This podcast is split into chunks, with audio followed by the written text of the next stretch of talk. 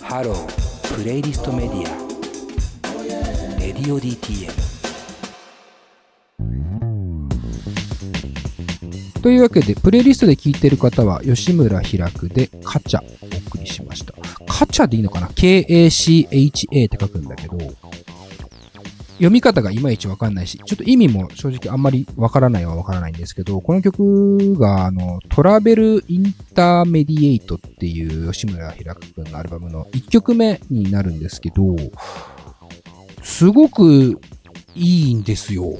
良くないですかあのー、平久くんって、どっちかっていうとというか、その、いわゆる日本の、なんていうのかな、日本人の金銭に引っかかる王道的メロディーを、その自分なりに解釈する力が強いというか、あのというイメージがすごく僕は強いんですよね。だから誰しもが口ずさめる曲だと思うし、なんか、なんだろうな、ある意味、童謡とか、その合唱曲的な、あのーエバーグリーンさを持ってる人だなと思っているんですけども、本作に関しては、またちょっと雰囲気違くて、この曲なんかも、なんていうのかな、コーラスワークとかが、なんかいわゆるスタンダードなものとかっていうよりも、ちょっとなんかフリーフォークとか、あの、いわゆるフォークの、ちょっとオルタナティブな感覚みたいなものを入ったようなコーラスワークとかですごくね、あのネクストステップという感じがすごいしていて、で、アルバム全体を通して聞くと、まあトラベルっていう言葉が入ってるから、ちょっとこう、先入観かもしれないけども、まあ僕なんかは散歩しながら聞くことが多いんですけど、このアルバムなんかは。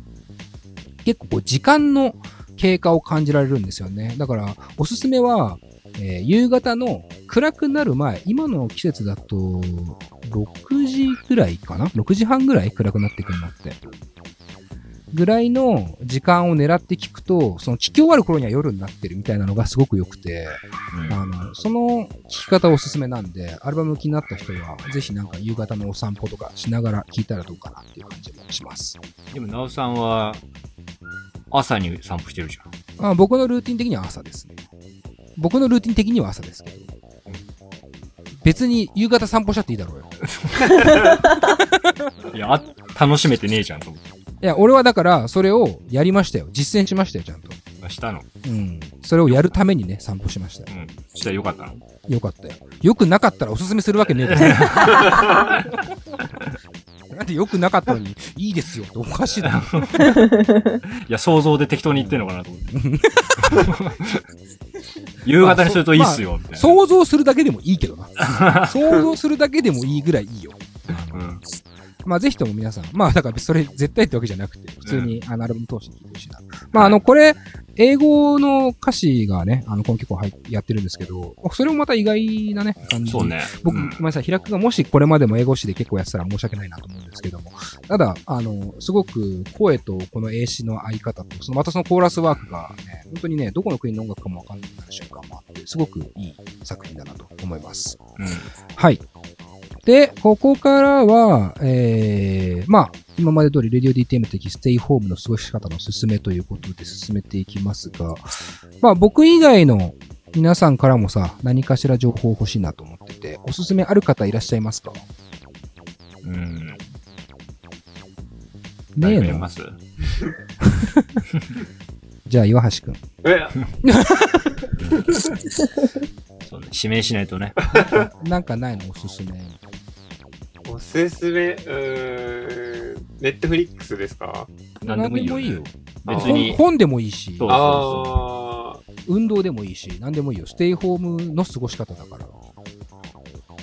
あーでもなんか、あれですね、YouTube の、あの、ビーズのライブ映像をたまに見てます。ああライブものね。すごいよな、ビ俺もビーズのライブ映像見たわ。誰から勧められてみたんだろう。あれ見てんだ。あれすごかったです。あれも、何ビーズだけしか見てないの結構見てる、いろいろ。みん な、みんな結構上げてるじゃん、今。そうですね。パンプオブチキンとか。そうね。あ、そう、金子さんはバンポブチキンをおすすめしてたもんね。ラ LINE で、 うん。めっ LINE でおすすめされました、ね。岩橋君はビーズなんだね。ちゃよかった。あ、ちなみにビーズじゃなくてビーズか。うん申し訳ない。正しくはビーズ。 ビーズ。そうだね。ボーイじゃなくてボーイだから。 固定だからね。固定もう畠山さんに怒られない情報はいいんだよ。アンドレコーズの社長の畠山さんに怒られる案 件ね。ホテルじゃねえよ。ホテルだからっつって。ヒムロだからっ つって。言われちゃうやつ。ピーズ。何が一番良かったですかそのライブ映像のとこが。 ええあ、でも、あ、二つぐらいしか見てないですよ。まだ新しいの二つとか。うんうんうんうん。 でも2本、2公演分見てるってこと でしょ二公演分見ました。どうだったいや、かっこいいで すね。うん。お前、今、俺が、その、大汗かきながら、お前ハーフ・オブ・イットとハリウッドのおすすめしてる姿を、お 前はどうやって見ていたんだい 大汗だらだらかきながら、やべえ、大丈夫かなって思いながら、こうずーっと喋ってた俺をどう見てたのかな一言、一言でいいのになと思って、なんかえ、えこの人そんなに言っ てるけど。もう少しぐらい教えてほしいけどね。ええな、なんて言うんですかね、あの、貫禄というか、ああ、はいはい、まはあ、いそ。れはね。そうですね。ドドラムの人すごい上手いなって思っ てます。ビーズじゃないから。まあほぼビーズだけどな。一緒ねでもさ、 でもまあ、いい、いい視点だよね。ビーズって、二人の印象があるからさ、でも、あー思いっきりバンドだからさ、はい。ね、そういうのを映像で見れるってね、しかもライブに出るような、うんいわゆるライブメンバーの映像ってね、あんはま、俺も、ビーズのライブは、サマソニかなんかで見た時ぐらい、え見てないから、見てみようかなと思いましたけど、うん。なんかあれだよね。俺話し始めちゃってるけど、岩橋くんそんな出てこないから。あのー、あれっすよね。ライブのさ、映像を流してくれるのすごいよくってさ、何がいいって、結構チケット取れないでしょ、ああいうライブって。うん。ねえ、なかなか、なんていうの興味本位でチケット取れる感じのアーティストじゃないっていうかさ、うん値段もそこそこするし、なんならファンクラブ入ってる人がほとんど取っちゃうみたいなさ、状況も多分あるだろうし。なんかそういう意味では、なんか DVD もちろん借りれば見れるんだけど、YouTube でパッと見れるのは、すごい嬉しいけどな。確かにねう。うんんなん。か見る、見る機会ないもんね。そうそう、ですそうなんだよねねどんなライブしてんのかなで見れちゃうそうそうそう。っていうね。これすごくいいなと思います。だからバンプ、バンプオブチキンも、うんその下北でやってた頃のイメージはあるんですよ、一応は。ああ、はいはそい。うでも、それ、売れてから以降ほぼないので、ああ、そうなんだね。ね、どんな、そうだよねどんなんなってんだろうなと思ってみたら、こんなんなってんだと思って、ちょっと衝撃だった。衝撃だった。いい意味か悪い意味か聞かないけど、うん衝撃は衝撃だった。衝撃だった。じゃあ、金子さんもないそっち系見てるのいやー、おすすつめっでて言うもまあまあ、おすすめ、おすすめかどうかはまだわかんないですけど、うん。あの、FOD、あの、フジテレビオンデマンドに最近入って、ああ、そうなんだ。で、入った理由は、あのー古畑任三郎僕大好きなんですけど、うん。うん。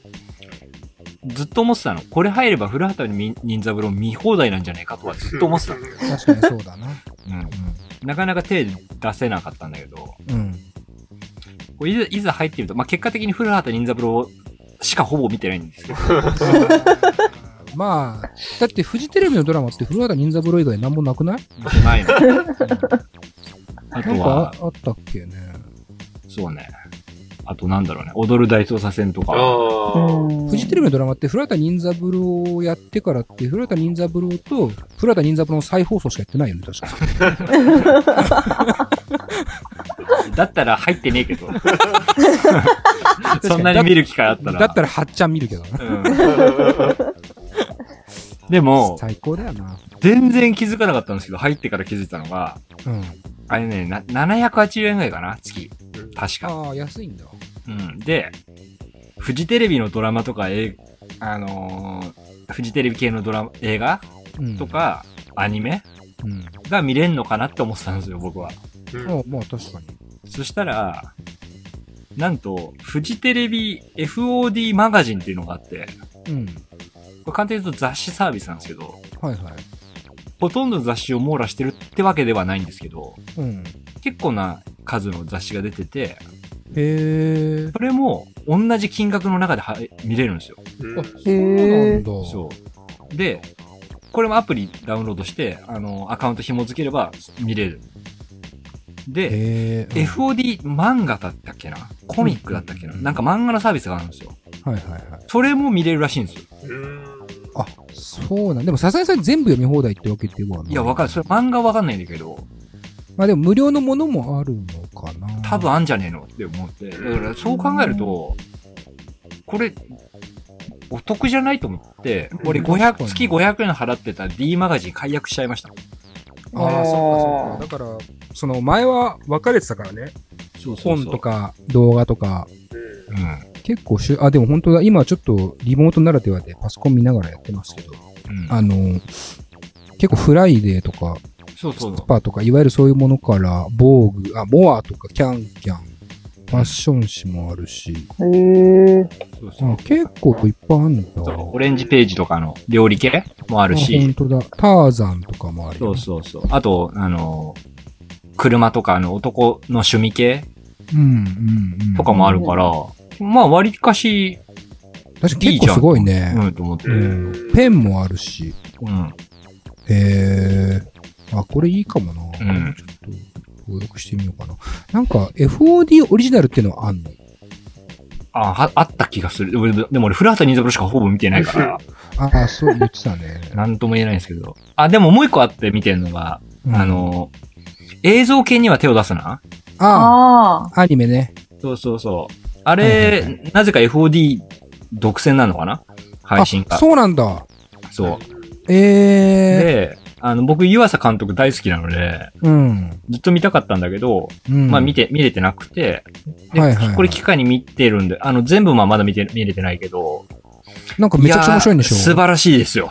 らしいね。素晴らしい。うん。うなんかあの、デザイナーのガクがめっちゃずっと言ってて、うん。すげえいいよって言ってたんだけど、俺見れてなくてまだ。いいんだ、やっぱり。やっぱね、さすがだなって感じですよ。岩さうーん。ん。これ見た人いないのいないの映像系には手を出すの。なんで無視、え俺 俺の声って聞こえて ないのえ、それってアニメの方ですかアニメ、アニメ。実写じゃなくて、アニメ、アニメ。実写あんの実写なんか、ありますよ。斎藤飛鳥ちゃんがやってる。あ、そうなんだ。んやつえ、それ岩瀬さん監督なの実写は。いや、いやだって違うんじゃないですかそれは違うよね、多分ね。あ、え映画があんだ。あ、本当だ。斎藤飛鳥主演、山下美月。あーえー、でも絶対面白くなそうだな。あ違うよ。これは今後やるんだって。2020年初夏公開だって。あそうなへのーなんかすごい CM めっちゃやってて、えー、あーそうなんだ。やれんのかねなんか期待値が上がってんのかなと思ったけど。わかんねえそうなんだ。へえ、まあでも、まあ、めちゃくちゃ話題作なんですよね。そうか。お、なんか、まんちゅうがうん、まあでも、調べながら食いついて るけど。いや、ちょっとなんか、あの、好きな声優さん出てるから見ようかなって。あ、マンチュってそういう感じなんだね。声優さんとか好きなんだね。好きですよあ。声優さん大好き。いやめちゃくちゃいい。いいよ。へえ。あのね、やっぱね、俺、まあ、原作読んでないから何とも言えないですけど、原作とビッグコミックスピリッツだっけなうんうん。原作で、ちょろちょろ読んだんですけど、そんなにわかんなかったんですよ、僕。原作自体は良。さがうね。んうん。でも、やっぱ、湯浅さんのパワープレイ感っていうか、なんつうの。しかもアニメを作る、あの、話なんで、まあ、うんそういうことだよね。うん。素晴らしいですね。へえ。ヨアサさんってデビルマン以来ぐらいデビルマン以来結か構やなっ。てんのかなわかんないけど。まあ、まあ、ヨアサのアニメね。まあ何と面白いから、いやもう外れないですからね基本的にはね。うん凄まじいんで。見てみましょうぜひぜひあ、はいこの FOD ね、有吉ベースっていうオリジナル作品があるんですけど、有吉さんと、うんあのデンジャラスの安田さんがやってる若手開発番組みたいな。うん。これめちゃくちゃ面白いらしいですよ。へえ見てみようかな。もうね、100回超えてるぐらいあるんだけど、こうんれは FOD オリジナルうん。で、これも確かなんかあのデザイナーのガクが、これ見たいがために登録するとかなんとか言ってた気がするぐらい、なんで古畑じゃなくて。古畑じゃなく て、これが面白いんだって。古畑はね、逆に俺も見たいけど、もう見すぎてんだよね。うん。もう多分、通算で言ったら2万回ぐらい見てんじゃないか な。いや、でも、あの、古畑の全部が見れると、これを聞いて、え加入する人は気をつけてほしいのは、何まさか。全部は見れないから。スマップ編は見れないえーから。スマップ見れねえから。ああ、そうなんだ。しかもスマップが見れないだけじゃなくて、キムタクが出てきた、あの、次元爆弾の回も見れないから。そえれ、それ結構いいやつですよね。マジで赤か青か見れないのそう。赤。当たるじゃないい。赤あか青かは見れないとダメだ よ。ーあれすごい良かったのにな。それは見れないから、それも、それもね、うすうす感づいてたけど、だから手出なかったんだけど、うん。そうなんだ。赤か青か見れないのか。みんな見てね。すげえ好きなんだよね。もう超名作。超名作よ。なんだけどね。うん。フラダ任三郎 VS スマップも見れないっていう、ね。そうそうそうちょいちょいあるんだろうね。そうね、そういやっうのぱはフね。ラダ任三郎対スマップが見れないっていうことはね、戸田恵子が見れないってことだからね。そう、あ結構きついよね。そうね。うん、やっ結ぱ構きつい戸田ね、戸田恵子ってスマップのマネージャーがいるんだけど、いや結構いい感じの役だけどね。名作ですね。名まあ作だでよ。も、まあでもまあレギュラーシーズンのやつだけでも、うん、うんいいけどね。うん。いいっすね。はいさあ、FOD ね、みんな登録してみましょう。気になる方。マンチューはどうなんかある私はあんま映像とかドラマとかそういうの見てないんですけど、うん。最近たまごっちを育て始め まして、たまごっちたまごっち。いたまごっちいまだ売ってんのや、買いました、アマゾンで。うん。アマゾンでたまごっち売ってんだ。売って、売ってますよ。パチモンじゃねえのいやいや、普通に、普通にちゃんと今も待機してたんですけど。え、たまごっちうわ、すごい、たまごっちまで映本当だ像、あのこれ、新種発見たまごっちなんで、2世代目にあなるんですけど。あつか、今もちゃんとアップデートされてるんだ、たまごっちって。なんか、新種はいっぱい出てるみたいなんですけど、これ、下手したら10代の子とかわかんないんじゃないのたまごっちっていう存在 あ。あ。あの、社会現象を起こしたそう。ねえあの、たまごっち俺もやってたぜ、だって、たまごっち。うん。全然育てたわ。マジでやってねえわ。だっ、て、すごい手に入らなくって、うん。そうね大変でしたよね、最いや初。そうそうそう。まあ、本当に卵の形したね。あうのんちっちゃい手のひらサイズの。え、岩手知んらないいや、知ってます。あ、知ってるん持だ、っさすがに。弟が持ってましたね。弟が持ってんだへえ。えー、たまごっち。え、今やって面白いたまごっち。な、なんかいろいろ考えさせられることありますよ。 考えさせられるのたまごっちすごくね一番考えないもんだと思ってたけどなんか、あの、叱るっていうよ。のあるじゃないですか。あうん用もないのに呼ばれたら叱ってあげないといけないってあるけはいはいはどい、はいでも叱った後に、例えばなんかお菓子をあげるとか、遊んであげるとかの、その、たまごっちのアフターフォローっていうか、あーうんケアみたいなのは必要ないのかみたいな。なんああか、はいはいはい普通の子育てとかだったら、やっぱ怒った後、なんかこう、フォローしてあげないととかあるじゃないですか。まあそうだねアメ、アメとムチじゃないけどね。そうそうそうそうう。んだからそういうのをなしに育てても、結果変わらないってどういうことなんだろう みたいな。なんか、心優しい子になってほしいとか、なんかそういう思いとかはどう消化したらいいんだろうみたいな。だからまあもうなんていうのかなまんじゅうなんかもうしっかり母性があるからね そのそうね。たまごっちをもう画面として捉えてないんだろうねもう子供として捉えてるんだろうねしっかりねそうですね。だからこの子とお別れする瞬間が今はもう怖くてたまらないです。あれって結局死んじゃうんだっけ最後死んじゃいます。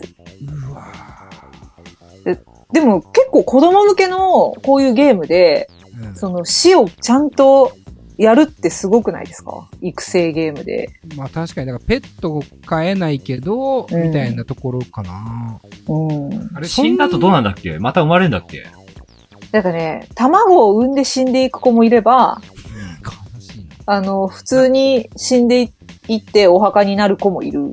なんかクソ残して死ぬやつもいるよね。え、うんこそうそうですかなんか親父ち、親父ちってそうじゃなかったっけへえ、そうなんだ。 クソ垂れて死ぬんだよね、確か。なんか嫌だな、そそれ。や。れだな。怖いな。いや、でそうなもの、でもちょっとリアルかもしれないですよね。ハムスターとかは、あーまあなんかね、うん。まああれですしね、リアルだよね。死ぬとね、あのー筋肉が弱まって、うんその、自分の体の中にあるものが出ちゃうとかって言うからね。うん。逆にリアルすぎて怖えけど、マジ で。っていうか、なんかすいません、こんな楽しい場で、たまごっちの悲しい話しちゃったかも。いやいやいや、そんな感じです。やってんだ。やってますね。たまごっちね。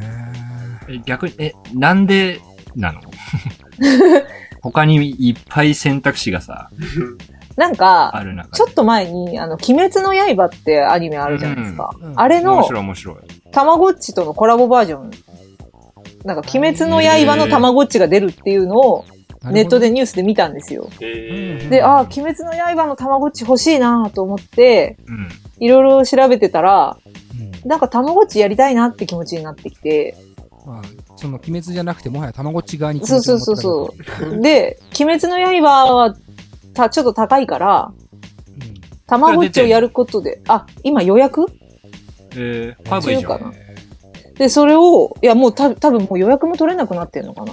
なんかそんな感じで人気すぎて。うーんで、だから、たまごっちを育てることで、その、鬼滅の刃のたまごっちやりたい気持ちを逃がそうと思ったんですよね。ああ、予約できないっていうか、まあ、買えそなういしそうそう。そらしちゃおうっていう。そしたら、たまごっち側にはまったんだね。そう、楽しいですよ。えー、まあ、昔やった。まあ、覚えてねえし、多分やんねえけど。ええ 面白いのに。なんかアプリでできんじゃなかったっけ、今。まあアプリ版今ね、配布してないみたいですよ。えー、なくなっちゃったんだ。うん。うそうなんだ。めちゃくちゃありそうだけどね。ーん。今、携帯で何でもできそうなところを、物質に行く感じが、こう、世代を感じていいね。うん。うんまあ、そんなもんですかじゃあ、ステイホームおすすめは。アニメで言うと、あれも良かったっすけどね。広角機動隊も。あなあ、んか見たよ。あー批判殺到ですけど、僕は話の内容、すごく面白かったっすけどね。途中面白かったな。てかまあ途中から面白くなってくるというか、そうそうそね、明らかに加速する瞬間ありますよね。う。あるある ある。こっからだ感そうがあそうそうるそうエピソードがあるんですけどこれこれってそうそうそ、そ こ。こまで待ってれば超面白いうんかな。ただ、あの 3D アニメっていうのはね、まあなんとも言えないな。なんかちょっとゲーム見てるみたいで。そうね。うん。あの、広角機動隊って、そのいわゆる未来のね、話のアニメなんですけど、ほぼほぼあの人間の体ではなくて、なんていうの擬態化していくって、自分の脳みそとかは電脳化していくみたいなさ、そうそう。まあ、要は機械人間みたいな感じに、こう世の中はなっていく中で、もちろん生身の人間もいるけど、まあ、そのサイバー犯罪とかそういうものにこう立ち向かっていくみたいなアニメで、まあ、めちゃくちゃシリーズありますけど、うん。僕、あの、全部のシリーズ見てるわけじゃないんですけど、あの、スタンドアローンコンプレックスってやつと、あと、うんもうその後のやつは見てて、あと劇場版は見てるんですけど、押井守はおしまも見てますよ。うん。うん。だからその辺の、なんていうのかな、すべてのエピソードよりも、多分1位で分かりやすかった気がする。ああ、確かにね。わかりやすいはわかりやすいね。話の内容が。うんだから俺、あれから入ってもいいんじゃないかな。結局さ、時系列でさ、あれ見てないととか、いっぺんあんじゃん。あまあね。で、確かにその、なんていうの、き高架機動隊っていうだけあって、やっぱ隊員がさ、いてさ、チームになってるから、そのチームの関係性とかさ、えーその人の性格とか分かってないとっていう部分はあるけど、結構説明もしてくれるし、なんか、別に今のやつから見ても、そんなになんかネタバレとかもないし、うん。なんかいい気がしたんだよね。 すごい、あの、僕はおすすめしてるんだけど、まあネットではね、やっぱ、オールドスクールなファンたちもいるから、アニメじゃねえのかみたいな、なんか 3D どうなんみたいなね、批判もやっぱ殺到はしてますけど、うん。内容は面白いし、あとあれだね、あの、3D アニメ見てて思ったのは、他機動隊で言うと、あのーステルス機能っていうのが、大体こう、自分自身についてて、高額明細ね。そう、光学迷彩。あれの表現とかはさ、3D ならではだなと思ったんですよね。 うん。うんこう、要は自分が透明人間になるんだけど、微妙にこう、なんていうの透けて見えてるというか。ああいうのってアニメよりもさ、あの 3D の方が分かりやすいなっていう感じはしたけど。まあ、それぐらいかな。よかったのは。あとはやっぱ普通のアニメの方がいいなとはちょっと思いました。まあ、おすすめかな。効果機動隊も。ぐらいぬるっと終わるっていうう。ーんもうちょっと、喋り疲れちゃったかもしれないな。だってどんどん声のボリューム下がってったよ ね。うんナウさんの。なんかあの、やっぱこう、リモートの、あれだね、あのー、弊害だけど、やっぱ、人の空気感がわかんないから、何分喋ったかわかんないね。うん。結構時間がわかんなくなっちゃう。今だって、俺ら1時から、あの、昼の1時ぐらいから収録しようっつって言って、今3時半とかなんで、2時間半ぐらいはこの通話をされてるんですけど、2時間半喋ってると思えないもんな。までも1時間以上だと回してますよ。あそうだよね。なんかすごく、あの、時間感覚がつかみづらいなと思いつつも。じゃあまあそんな感じで、えー、まあ以上、レディオ DTM 的ステイホームの過ごし方のすすめでした。はーい。まあ、少しでも、えー、いいステイホームを、えー楽しんでほしいなと。はいいろいろ大変ですけどね。みんなで楽しんで頑張っていきましょう。はーい。音楽と喋ろうレディオ DTM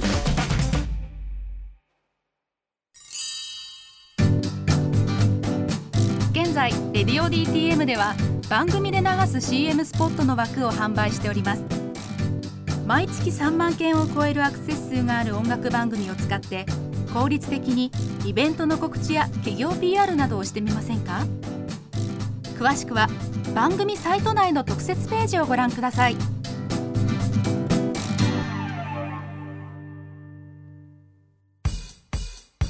ハロー。プレイリストメディア。プレイリストメディア。音楽と喋ろう。レディオ DTM。さあ、というわけで、えー、なんか、だらだらと続けちゃいましたけども、まあ、レディオ DTM としてね、あの、ステイホームを、こう、どうにか楽しくという企画でやらせてもらいました。というか、まあ、先週から結構そういう感じではありますけども、皆さん楽しんでもらってるでしょうか。で、えっ、と、今、レディオ DTM 的ニュースとして、あれなんですよね、アーカイブがちょっと変わってるんですよね。はい。ちょっと金子さん説明してもらってもいいですかどんな感じになってるか。はい。えっと、今までアーカイブス専用の、えっとまあ、ポッドキャスト用語で言うと、番組って言うんですけどね。あのーそれを作ってたんですけど、なんか、すよくよく調べると、その番組の設定がなんかおかしくて、うん。新着エピソード10個しか上がんないんですよ。えー、どうやらう。うんんで、直そうとしたんだけど、うまく直んなくて、うんだから、エピソードを足していけないんですね、わかりやすく言うと。ああ、そういうそう。だから、困ったもんだなと思ってて、ことね。で、めんどくせえからもう一からやり直そうかなと思って、うん。うんうん、全く同じ名前で、レディオ DTM アーカイブスっていうのを、二つ今あるんですよ。ああ、Spotify 上に。そう。で、はいはいあの、ガックに作ってもらったロゴに、うん。まあ俺が勝手にだけどアーカイブスっていうのを足したやつ、白いやつはいはい。が新しくその作ったやつなんですけど、まあ、あの、Spotify 上で RadioDTM って調べてくれればね、出てくると思そうんうでそすけど。はい。で、それは、あの、ちゃんと設定見直しながらやって、うん。えっ、と、結果的に多分、おそらく、今現在で20件あるので、はいはいはい。あそれは僕ねが作業したやつなんですけど、うん。それは無事に上がっているので、まあ、おそらく大丈夫であろうということで、まあ、今後はこっちに上げてこうかなとは思ってはいるんですね。ああ、なるほど。じゃあ、なので、フォローしてくださいっていう。はいはい。えっ、と、旧アーカイブスの方は、いや、そう消したいんだけど、消し方が今までわかんなくて、あああ、そういうことなんだ。はいそうそはいはいはう。ちょっと Spotify に問い合わせようかなとは思ってはいるんですけど、まあ、万が一消せなくても無視してくださいっていう。い。うんうんうんうん。まあ、重複しちゃうけど、まあ、これはこれで、まあ、とりあえず無視して、今、新しい方のアーカイブスはい。を選んでもらえれば、今後どんどん追加されていくということで。そういうことです。はい。まあ、あのー何度も言うんですけど、まだゲスト収録に到達してないので、えっ、と、まあ、ゲストとのね、あの、音楽トークとか、楽しみたい人とか、あとはまあ、えー、楽曲はあれですけども、あの、いわゆる、なんていうの、インタビューうん。を楽しみたい人とかは、あの、とりあえず今はアーカイブスを聞きながらね、はあい。のーちょっと楽しんでもらえたらなっていう感じですね。はい。なんか今日、ただリモート2回目やってみて、なんだろう、初めましてはちょっときついかもしれないし、あとはまあ録音環境の問題がありますから、そのね、全員が全員、こう、ゲストにすぐポンって呼べるわけじゃないですけども、まあ、そろそろね、あのー仲いいところとかでもいいから、ゲスト呼んで、ちょっと今のミュージシャンの現状とかも、正直聞いてみたいなと僕は思ってるのでう、ん。うんなんかその辺は、近々やりましょうよ。そうですね。うん。誰かお願いして、まあ、ミュージシャンじゃなくても音楽業界の人とか、あの、まあそういうね、あの、内情にこう、少しでもえー精通してる人を呼んで、えーできればなとは思ってますので。えーまあ、ちょっと仲いいとこ、ラインをちょっととりあえずね、そうだね。ちょはっいと一回、あさやってみましょう。はいはい。なんで、引き続きよろしくお願いします。 はい。じゃあ、いつものコーナー、いき ます。えー、佐藤直のこれも合わせて聞いておけ。これやわ。えー、このコーナーでは、私佐藤直が今回のゲス ト、えー、何も言いません。はいえー、最後の一曲ってことですね。今はね。えっ、と、今日は、えービッグシーフっていうバンドの Love in Mine という曲をお届けします。えーここの曲はね、えーアルバムが出た2019年に、あ、トゥーハンズってアルバムが出てるんですけど、ビッグシーフの。